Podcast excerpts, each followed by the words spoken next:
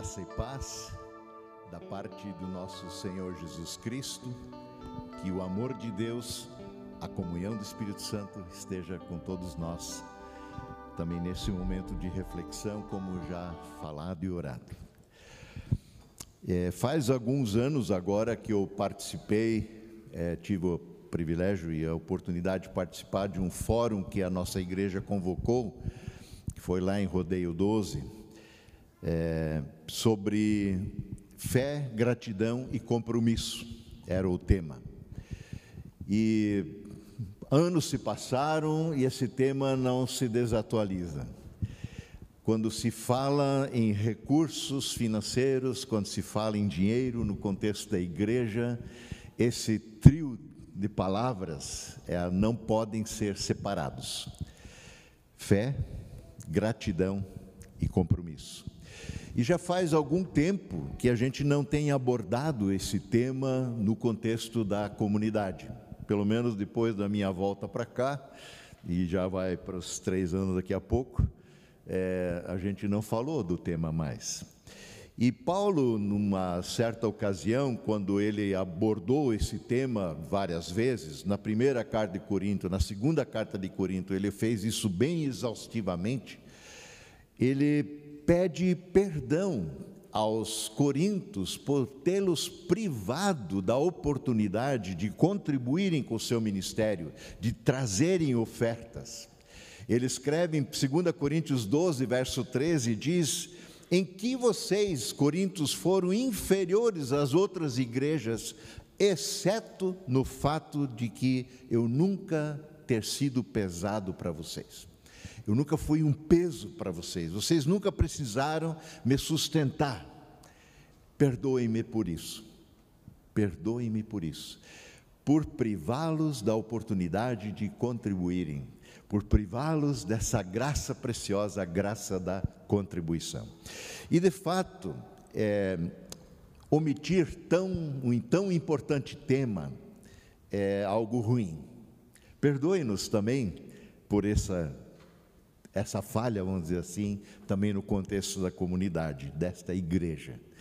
A gente muitas vezes é, fica meio vacinado né, de falar, de tratar do assunto, porque nós vivemos tempos em que a teologia da prosperidade tem aflorado, onde discursos e mais discursos têm sido usados para benefícios pessoais, muitas vezes.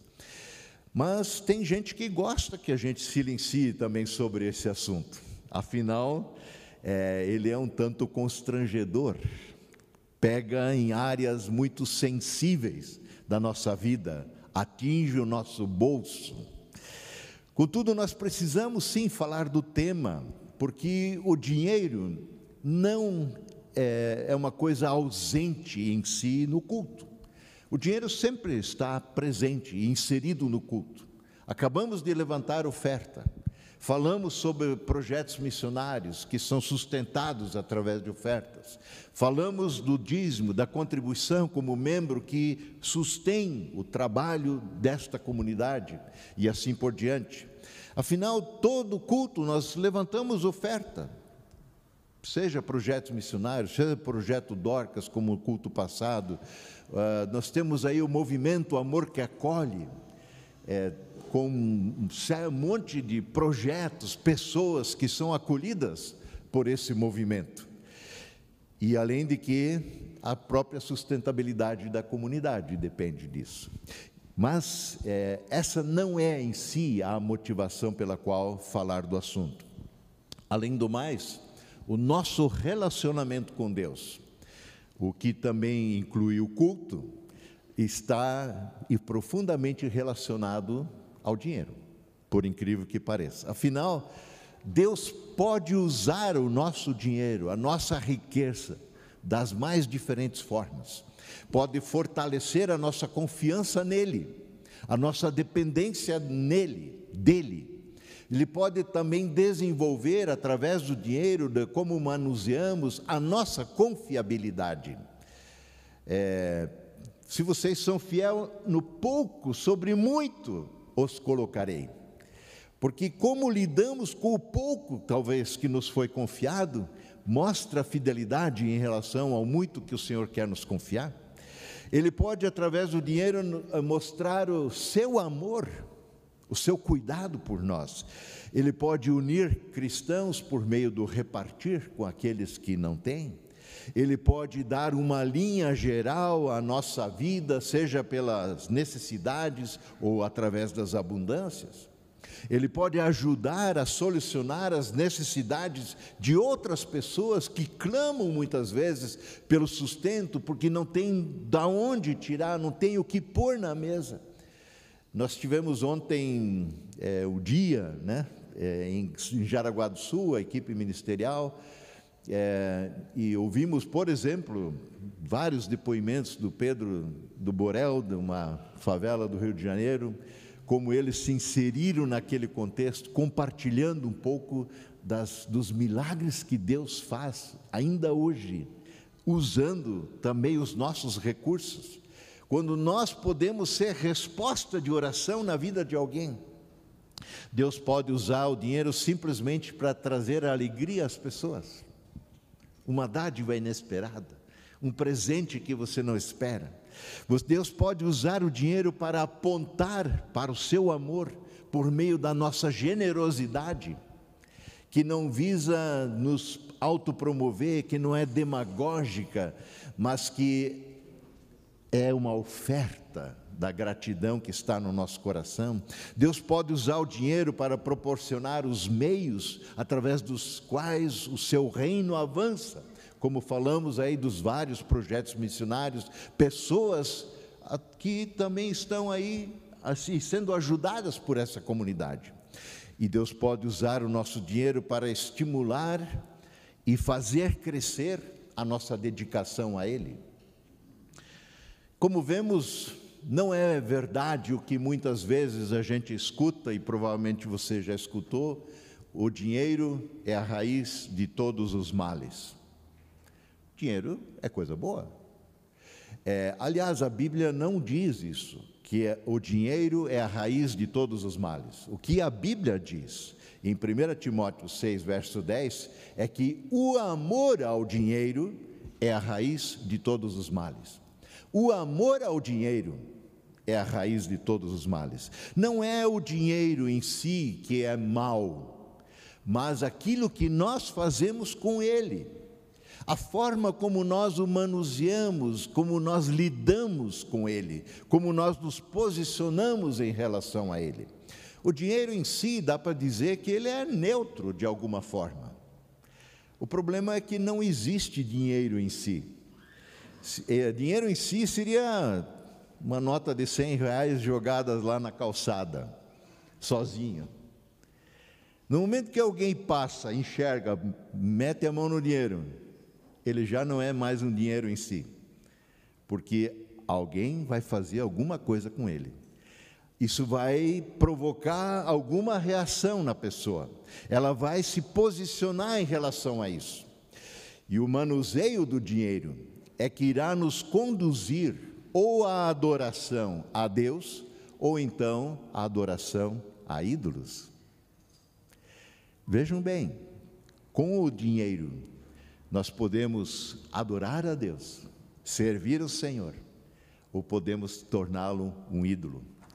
Por essa razão, a Bíblia não se omite diante desse importante tema. Aliás, tem mais de 700 passagens bíblicas, de grande extensão, inclusive, que falam diretamente do uso do dinheiro, da riqueza, dos bens.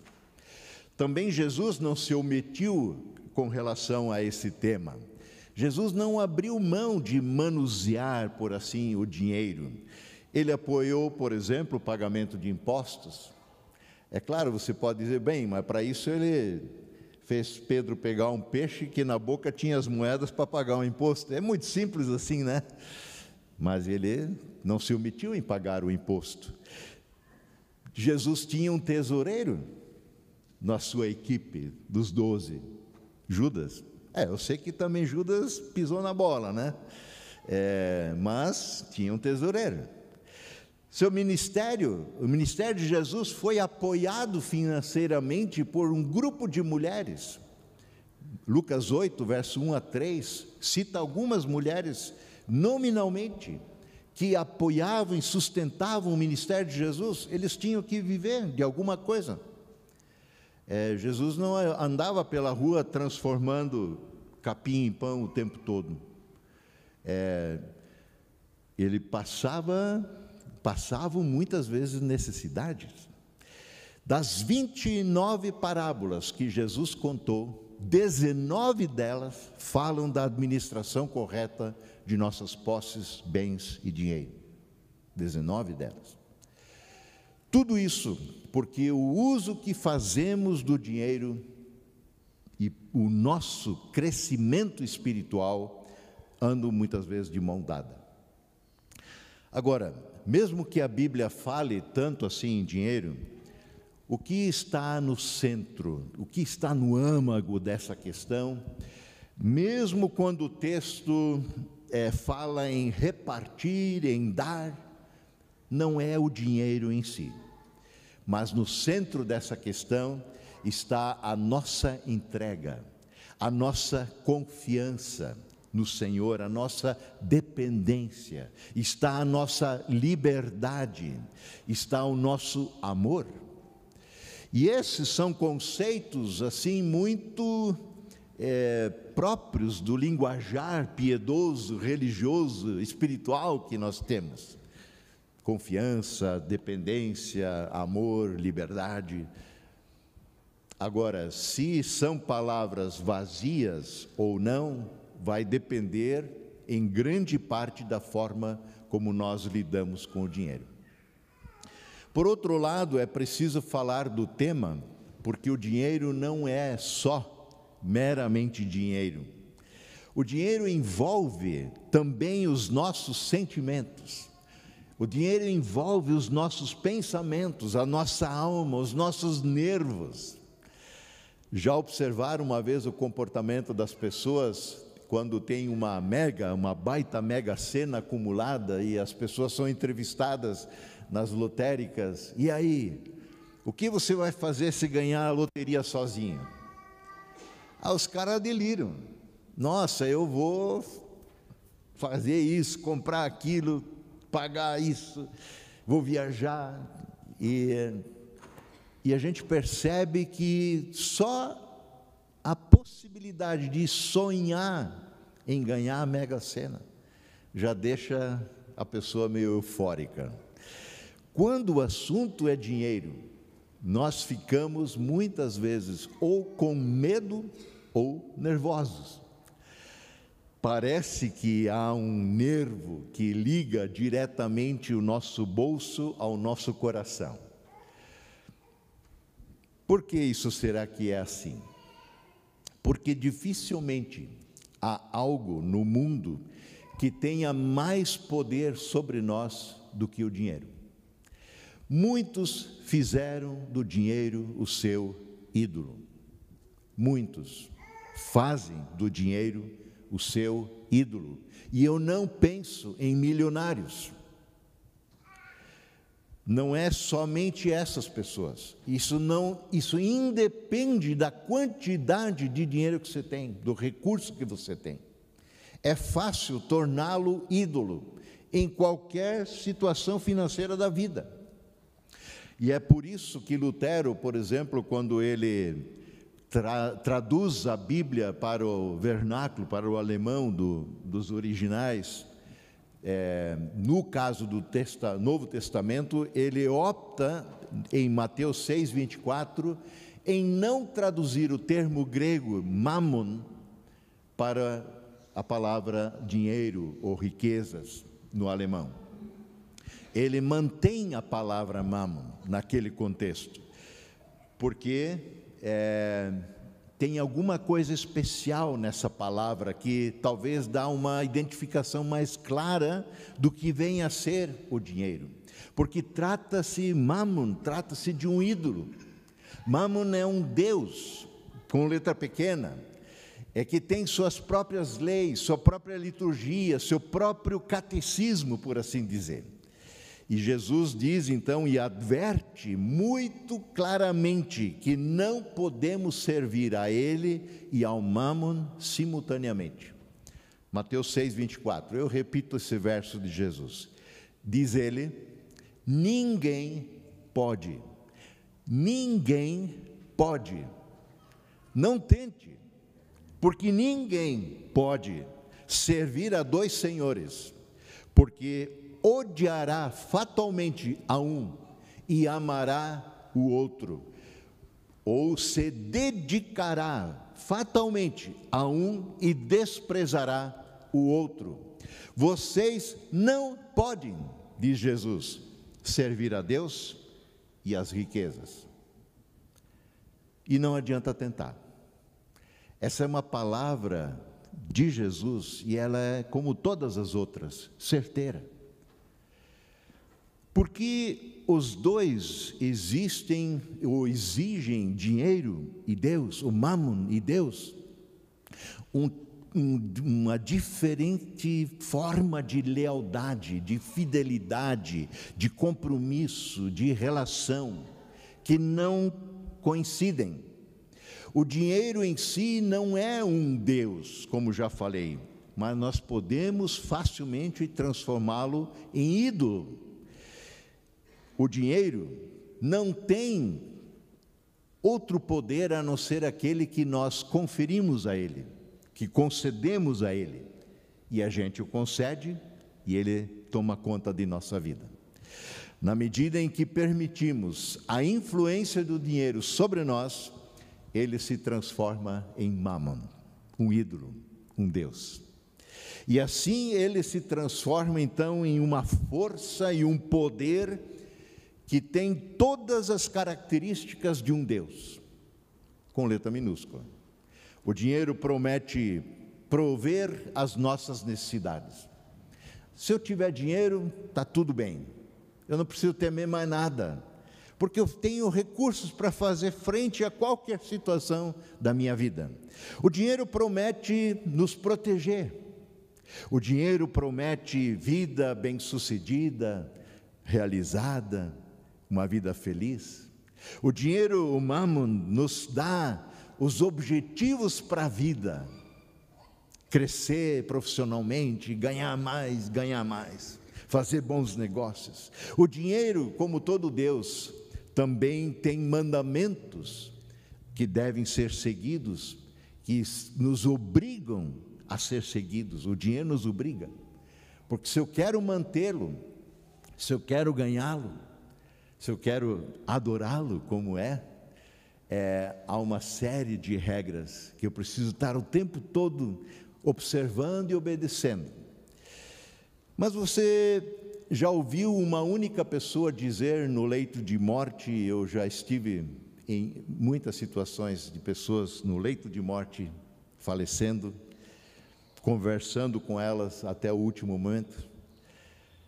Eu nunca ouvi alguém dizer: cara, estou morrendo, mas assim, tenho muito dinheiro e valeu a pena. É, esse é um assunto que não aparece. É um assunto que não aparece. O dinheiro, na verdade, ele, alguém já falou, acho que foi Francis Bacon, é, ele é um ótimo servo, mas ele é um péssimo senhor. O dinheiro é um ótimo servo, mas ele é um péssimo senhor. Ou você faz o dinheiro trabalhar por você, por assim dizer, ou você nunca vai parar de trabalhar pelo dinheiro.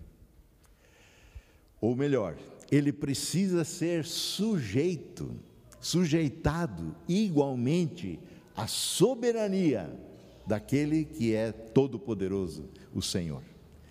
Com certeza você já ouviu também alguém falando a seguinte frase: Ah, o dinheiro não traz felicidade. É, eu diria, então me dá o seu dinheiro e seja feliz, né? Mas não é o caso. O dinheiro não traz felicidade. Mas por que então estamos sempre de novo dando uma nova chance a ele? Porque sempre de novo a gente acha que sim, o dinheiro pode me fazer feliz. Todos que alguma vez já confiaram no dinheiro, também fizeram a amarga experiência da decepção, da frustração, porque assim como ele hoje está aí, amanhã pode não estar. E isso, gente com muitos e muitos recursos. De repente tem e de repente não tem. Todos é, que assim tentaram, muitas vezes se frustraram. Eclesiastes, capítulo 5, Salomão, o sábio, diz o seguinte, verso 10: Quem ama o dinheiro jamais terá o suficiente. Quem ama as riquezas jamais ficará satisfeito com os seus rendimentos. Eu repito: quem ama o dinheiro jamais, jamais terá suficiente. E é verdade. Porque se você ama, você busca mais e mais daquilo. Assim como por isso que Jesus diz que é impossível conciliar essas coisas, o nosso amor ao Senhor, conforme o mandamento, amar o Senhor sobre todas as coisas, em primeiro lugar, com toda a força, alma, entendimento, é, demanda a mesma coisa, a gente o busca, a gente investe para que a presença do Senhor é, seja ganha na nossa vida mais e mais. Como amar o próximo, amar a nós mesmos. Também o próprio Salomão, em Provérbios, agora diz, capítulo 15, verso 16: é melhor ter pouco com temor do Senhor do que grande riqueza com inquietação. E ele fala de alguma coisa que ele passou. Salomão foi o rei mais rico, por assim dizer, que passou por Israel. Ele tinha ouro e ouro, ele tinha riqueza e mais riqueza. Mas olha o que ele diz: é melhor ter pouco com o temor do Senhor, no Senhor, do que grande riqueza com inquietação. A paz que Cristo tem para dar, ela não tem preço. Você poder deitar no seu travesseiro à noite e dormir em paz, não tem preço. Dinheiro algum compra. Será que amanhã eu vou perder dinheiro na bolsa? Será que o meu negócio vai falir? Será que, será que, será que eu não consigo mais estar em paz na vida. Sim, o mamon, ele é mentiroso, porque ele é movido pelo inimigo. E já deveríamos ter aprendido isso. Sabemos, por exemplo, que as coisas importantes da vida não podem ser compradas com dinheiro. As coisas mais importantes e valorosas na vida, dinheiro algum compra. Por exemplo, a saúde, a família, os amigos, a salvação, a graça, o amor. Até as coisas não importantes, o dinheiro não é suficiente. Ele não pode prover as nossas reais necessidades. Outra coisa, o dinheiro também não pode nos salvar da morte. Nem todo o dinheiro do mundo pode assegurar de que eu seja eterno, que eu viva para sempre. O dinheiro não pode nos proteger. O mamon também é como uma droga. Começa com pequenas e emocionantes drogas e experiências é, mas ele pede mais e mais, e você precisa aumentar a dose o tempo todo. E à medida que nós vamos conseguindo mais, o seu efeito parece que passa mais rápido. E você precisa de mais. O mamon também nos escraviza. Não importa se temos muito ou pouco, Todos os que anseiam pelo dinheiro e nele confiam tornam-se invejosos, insatisfeitos, escravos do dinheiro. Com o aumento da riqueza não vem a tão almejada liberdade, pelo contrário. A riqueza precisa ser administrada, cuidada, mantida, protegida, alavancada. E o dinheiro definitivamente não realiza as pessoas. Outra coisa, os mandamentos, as exigências do mamon são sem graça. Ou, o que eu estou falando é desgraçadas. É desgraçado, é sem graça. Esgotam as pessoas ao extremo, tornam-se estressadas, aflitas, preocupadas. Há muitas doenças e infartos que são debitados à conta do mamon por causa desse estresse. E o objetivo da vida que o mamon coloca, ele é profundamente enganoso. A sua capacidade de trazer felicidade é limitada e temporária. Se você conseguiu comprar uma TV de 20, 20, polegadas, daqui a pouco você acha que tem que ter uma de 40, uma de 60, uma de 120, sei lá, nem sei os tamanhos desse negócio. Mas nunca, nunca está bom. Corre-se a vida toda sem alcançar nada efetivamente substancial. E no fim de tudo está a morte. E além do mais, sabemos que os carros fúnebres não têm reboque, não é? Carro fúnebre não tem reboque. Até o porta-mala é usado para levar só você. Nada vai junto. Tudo fica. E nesse sentido, eu quero, chegando ao meu final, é, pedir que você preste atenção numa leitura bíblica numa situação que Jesus traz, aborda, conta uma parábola em cima dela. Ela está em Lucas 12, os versos 13 e seguintes, eu vou ler da nova versão transformadora. Lucas 12, 13 e seguintes. Então alguém da multidão gritou para Jesus: Mestre, por favor, Diga a meu irmão que divida comigo a herança, a herança de meu pai. E Jesus então respondeu: Amigo, quem me pôs como juiz sobre você, é, sobre vocês para decidir essas coisas de repartir herança? E em seguida Jesus disse: Cuidado, cuidado, guardem-se de todo tipo de ganância. A vida de uma pessoa não é definida pela quantidade de seus bens. A vida de uma pessoa não é definida pela quantidade de seus bens. Então lhes contou uma parábola. Um homem tinha uma propriedade fértil que produziu boas colheitas. Pensou consigo este homem: pá, mas o que eu devo fazer? Eu não tenho espaço para toda essa minha colheita, essa fartura. E por fim, então, ele disse: Já sei, eu vou derrubar os celeiros, vou construir maiores, assim eu terei o suficiente espaço para todo o meu trigo e todos os meus bens.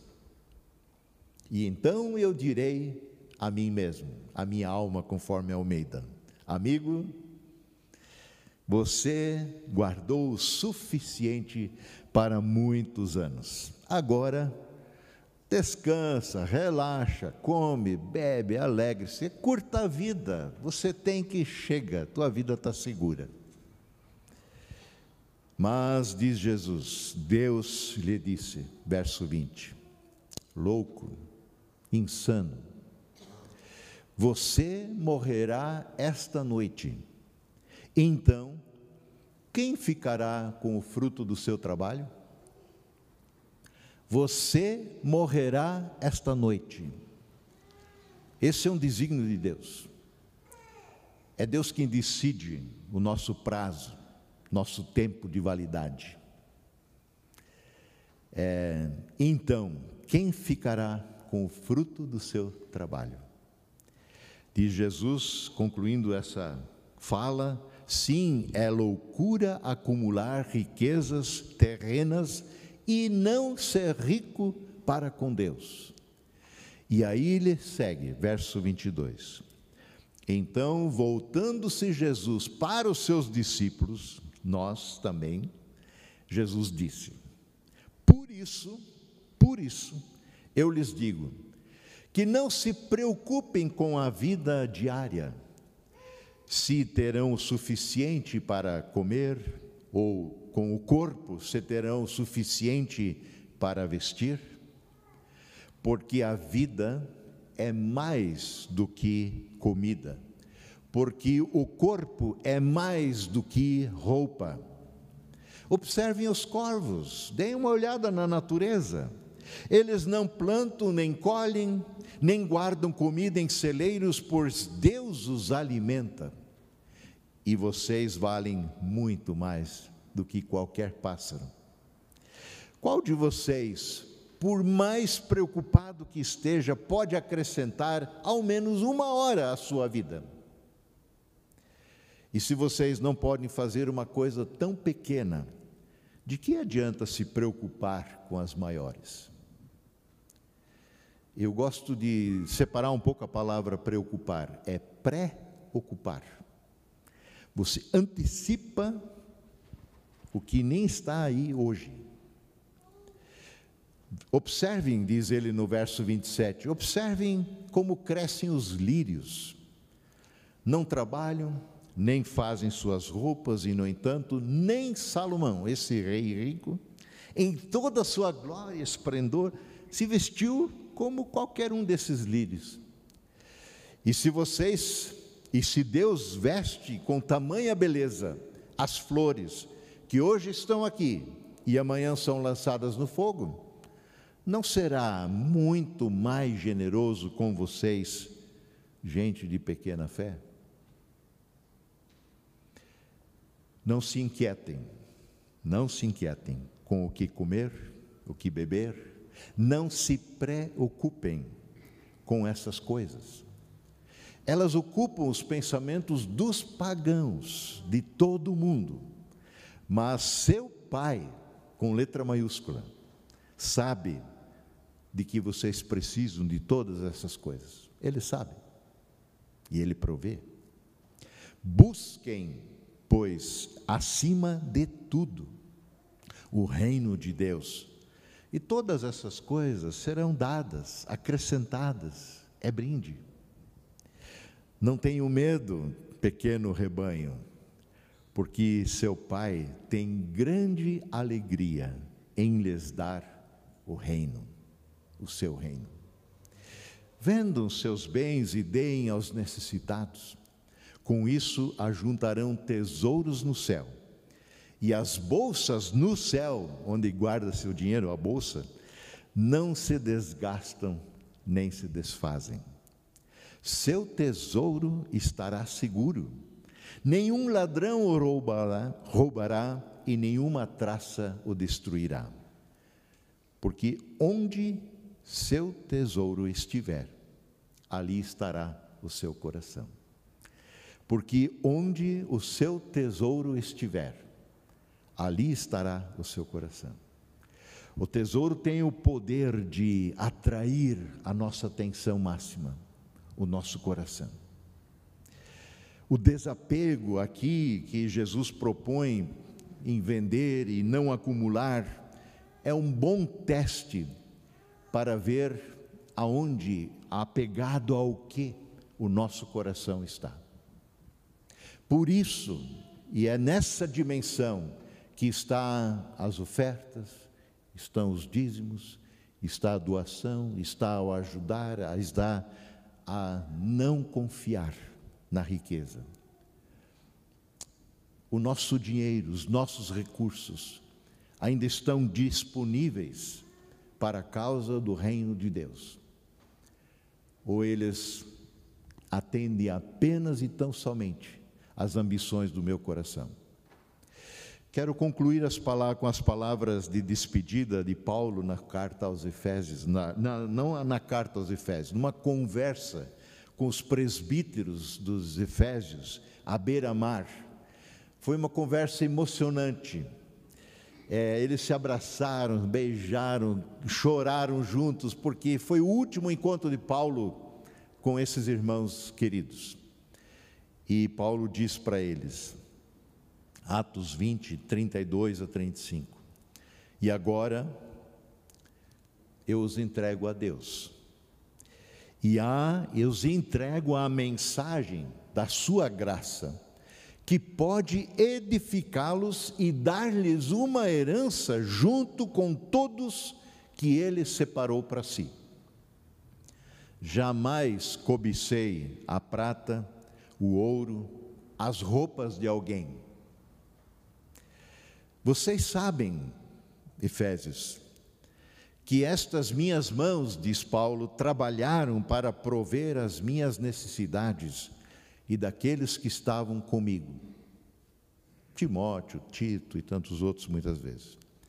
Fui exemplo constante de como podemos, com trabalho árduo, ajudar os necessitados lembrando das palavras do Senhor Jesus: a bênção maior em dar do que em receber.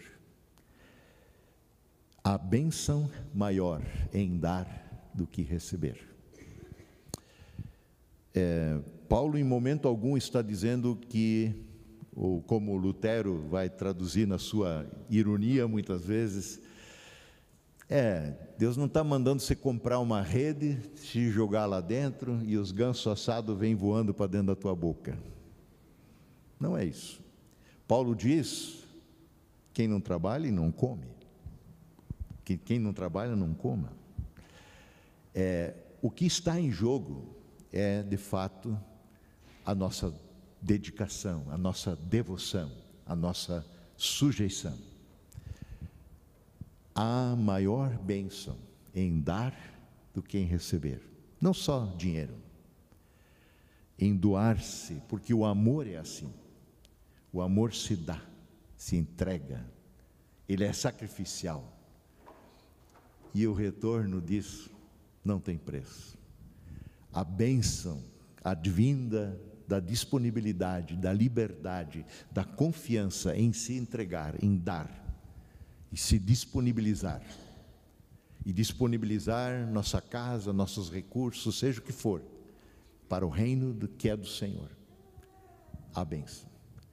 Ouvimos alguns relatos nesse final de semana, nesse sábado. É, relatos que impressionam pela sua pela grandeza da obra que Deus fez através de pessoas que se disponibilizaram. Mas a gente pode começar com pequeno. Que o Senhor nos ajude a grudar o nosso coração mais e mais nele, confiando nele, esperando nele, servindo a ele. Amém.